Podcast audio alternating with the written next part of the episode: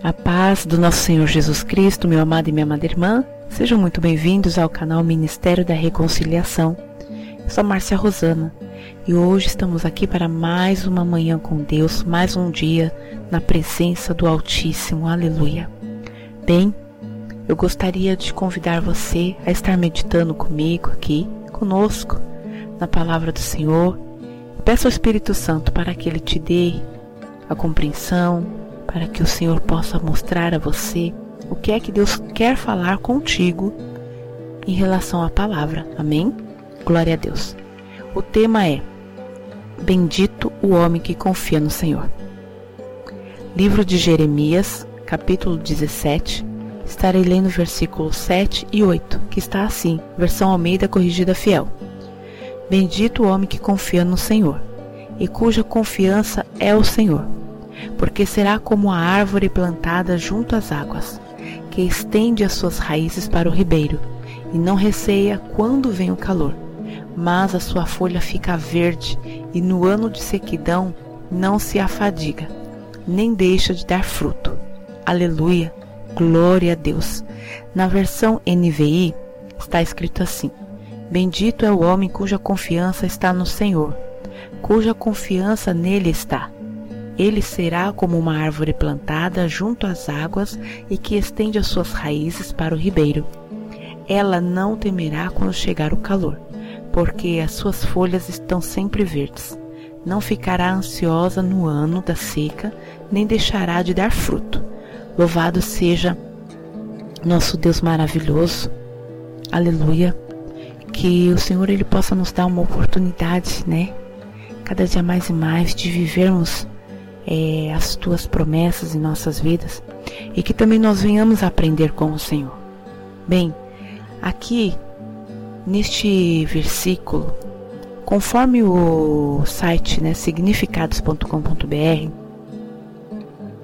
ele fala sobre confiança, confiança, né? A sua origem ela é do latim confidere, que significa acreditar plenamente, com firmeza o sufixo fidere, ele significa fé. Por isso a palavra confiar é muito usada como sinônimo de fé. Então nós aprendemos aqui que quando a palavra está falando bendito homem que confia no Senhor, ou seja, que nós venhamos ter fé, acreditar mesmo que este Deus que nós servimos, ele ele faz, ele realiza, mas os propósitos e os desígnios são dele, não nós. Que nós venhamos confiar cada dia mais e mais no nosso Deus Todo-Poderoso, neste Pai Celestial, esse Pai lindo que nós temos. Aleluia. Que nós venhamos compreender, meu amado e minha amada irmã, que estamos vivendo um momento especial dentro do plano de Deus nesta obra. Profeticamente falando, a esperança de Israel, se nós analisarmos o contexto, né, em relação ao texto, ele fala que ah, ele mostra que a esperança de Israel estava em saber que havia um Deus, provedor que cuidava de tudo, que estava cuidando deles e garantindo a vitória mesmo diante de tantas batalhas. O homem, ele na, na sua razão humana, ele na, nos seus pensamentos humanos, para ele às vezes é difícil resistir à hora e o dia mau.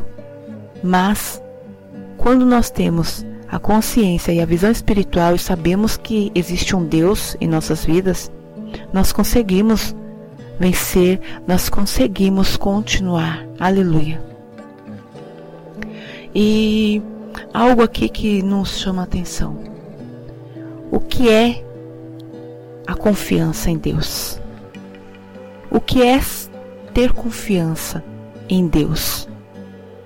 Aqui nós vemos e podemos entender que ter confiança no Senhor é aceitar, aleluia, com serenidade, ou seja, mesmo que não consigamos controlar as escolhas, as ações das outras pessoas, nós podemos sim decidir e confiar no nosso Deus celestial e agir de acordo com a vontade dele em nossas vidas.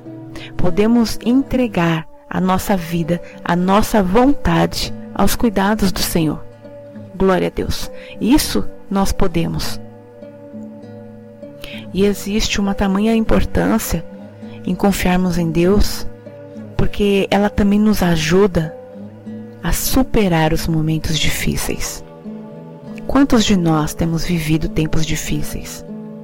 Aonde as forças parece que está se acabando, aonde há o desânimo, aonde tem tido a falta de persistência, aonde nós olhamos para os nossos sonhos, os nossos projetos, já parecem ser ineficazes ou até mesmo impossíveis de ser realizado. Aleluia. No livro de 2 Coríntios, capítulo 12, versículo 9 e 10. Isso é graça, é favor imerecido. Paulo, ele andava com Deus e tinha profundas experiências com Deus. E já tinha ouvido diretamente de Deus: Você pode mesmo, mas a minha graça é suficiente para você. Deus ele está falando para nós, nós podemos.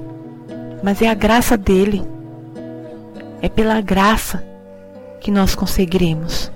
Nós precisamos entender que Deus ele não precisa das nossas habilidades, mas de fé e disposição em confiar. Aleluia. Aqui no versículo 8, glória a Deus. Aonde está escrito assim: porque será como a árvore plantada junto às águas, que estende as suas raízes para o ribeiro. Árvore plantada. Essa ilustração ela também retirada do livro de Salmos 1, 3, né? Aqui nós podemos entender que o Senhor ele nos chama para viver uma vida de abundância. Glória a Deus. Aqui essa profecia no caso, ela se refere aos que confiam e esperam no Senhor, como a árvore plantada junto às águas, apontando para o Senhor, ou seja, nós árvores plantadas o ribeiro, a água, é Jesus. Então, é por meio de Jesus que seremos fortalecidos, alimentados. Louvado seja o teu nome, Senhor. Aleluia. E aqui, continuando nesse versículo 8, diz assim: E não receia quando vem o calor, mas a sua folha fica verde, e no ano de sequidão não se afadiga, ou seja, não se cansa, nem deixa de dar frutos. O Senhor aqui, ele nos. Ao mesmo tempo que o Senhor está nos despertando, ele nos ensina algo. Nós devemos viver em contínua obediência à vontade e à palavra do Senhor. Nos dispor inteiramente para Ele. Aleluia. E crer que nele as bênçãos vão nos alcançar. Aqui também, ainda que nossas almas, nosso corpo esteja cansado de tantas lutas ou batalhas, que nós venhamos confiar e crer que o Senhor, Ele nos fortalecerá, Ele nos ajudará. Entendemos que provações todos nós passaremos, mas nós devemos entender que é no despertamento que nós não estaremos paralisados. Por quê? Sabemos que a palavra nos diz também que o Senhor ele corrige, ele disciplina aquele que ele ama. Ou, em outra versão também tá, que ele açoita ou castiga a qualquer que recebe por filho. Se nós conseguimos entender que tem situações que nós passamos, é porque o Senhor, ele quer que nós venhamos buscá-lo ele permite que nós passemos por alguns ventos, por algumas lutas. Porque senão nós ficamos acomodados com a situação em que, em que nós estamos vivendo. Uma árvore, ela passa por esses tempos. Existem chuvas, existem trovões, relâmpagos. Mas também tem um tempo de bonança. Então, vamos trazer para as nossas vidas. Nós somos essa árvore. Aleluia. Mas para que nós venhamos passar este tempo seco, para que nós venhamos não se cansar no tempo de sequidão e nem deixar de dar frutos, é necessário, aleluia, que as nossas raízes, glória a Deus, elas estejam estendidas ao ribeiro. quem é que tem o poder da água da vida? Jesus. Então é necessário que as nossas raízes estejam firmadas em Deus. Que nossas raízes estejam firmadas em Jesus. Porque pode ser o tempo que for, pode ser a estação do ano que for, nós estaremos ali, dando frutos, com as folhas verdes, ou seja, regados né, pela palavra, pelo amor e pela presença do Senhor. Então é necessário que nós venhamos ter uma vida constante de oração, de consagração, de busca intensa pela presença de Deus, para que assim as nossas raízes não venham a apodrecer, para que assim nossos frutos continuem dando e as nossas folhas continuem verdes. Amém? Eu glorifico a Deus por este momento. Eu exalto o nome do nosso Deus poderoso, do nosso Senhor, porque permitiu este momento na presença dele. E que esta palavra ela possa vir sobre a tua vida também, assim como veio para mim, trazer uma diferença, uma mudança e nos despertar para que nós venhamos buscar a presença do Senhor constantemente. Nós não venhamos olhar para os ventos e nem para as situações. Que nós venhamos olhar para o alto, de onde vem o nosso socorro e o nosso socorro vem do Senhor. Amém? Que Deus possa abençoar grande e poderosamente a tua vida, a tua casa, a tua família, em o nome do Senhor Jesus. Fiquem com Deus e eu agradeço por mais este momento na presença do Pai. Deus abençoe.